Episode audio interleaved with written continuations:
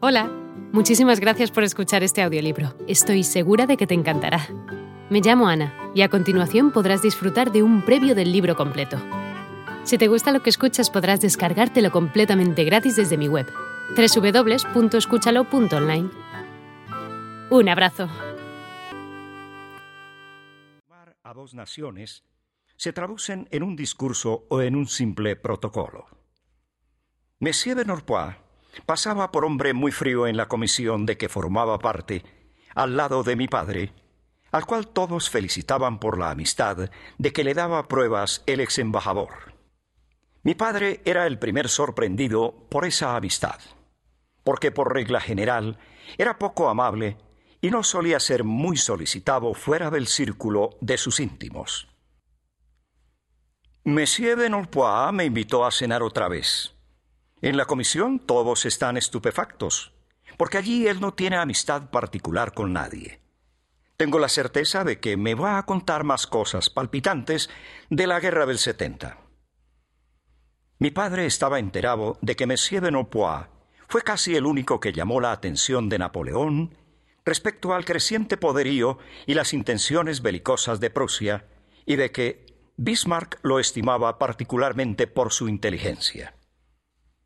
Y aún muy recientemente, los periódicos habían hecho notar que en la ópera, durante la función de gala en honor del rey Teodosio, el monarca favoreció a Monsieur de Nopois con una prolongada conversación. Eh, voy a ver si averiguo si esa visita del rey ha tenido realmente importancia, nos dijo mi padre. En cuanto a mi madre, el género de inteligencia peculiar del ex embajador no era quizá de los que preferentemente la atraían. Yo creo que ella lo juzgaba un tanto anticuado, cosa que distaba mucho de desagradarla en lo referente a modales. Pero ya le gustaba menos en el dominio de las expresiones. Pero se daba perfecta cuenta de que era un delicado halago a su marido hablarle con admiración del diplomático que le mostraba una predilección tan frecuente. Y como era incapaz de mentirle a mi padre, resultaba que ella misma se esforzaba por admirar al embajador para así poder alabarlo con entera sinceridad.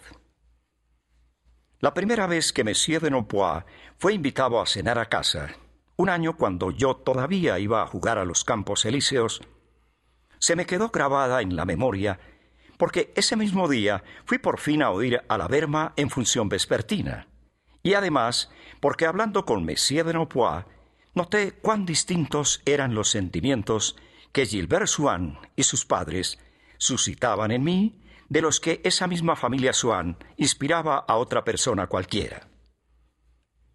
Indudablemente, mi madre, al darse cuenta del abatimiento en que me sumía la proximidad de las vacaciones de Año Nuevo, durante las cuales no podría ver a Gilbert, me dijo un día si todavía tienes ganas de oír a la Berma, me parece que papá te dará permiso. La abuela puede llevarte.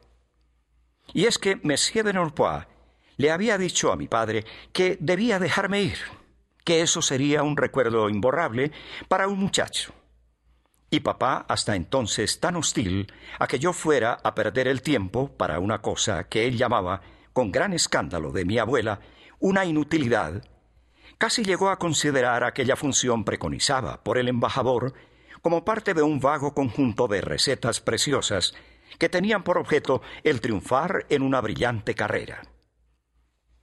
Mi abuela, que había renunciado ya al beneficio que según ella debería causarme oír a la Berma, se extrañaba ahora de que, solo por unas palabras de Monsieur de Nopois, mi salud no entrara ya en cuenta.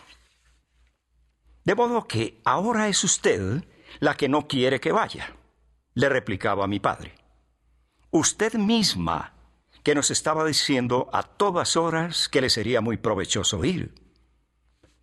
Pero Monsieur de Norpois desvió las intenciones de mi padre en un punto de mayor importancia para mí.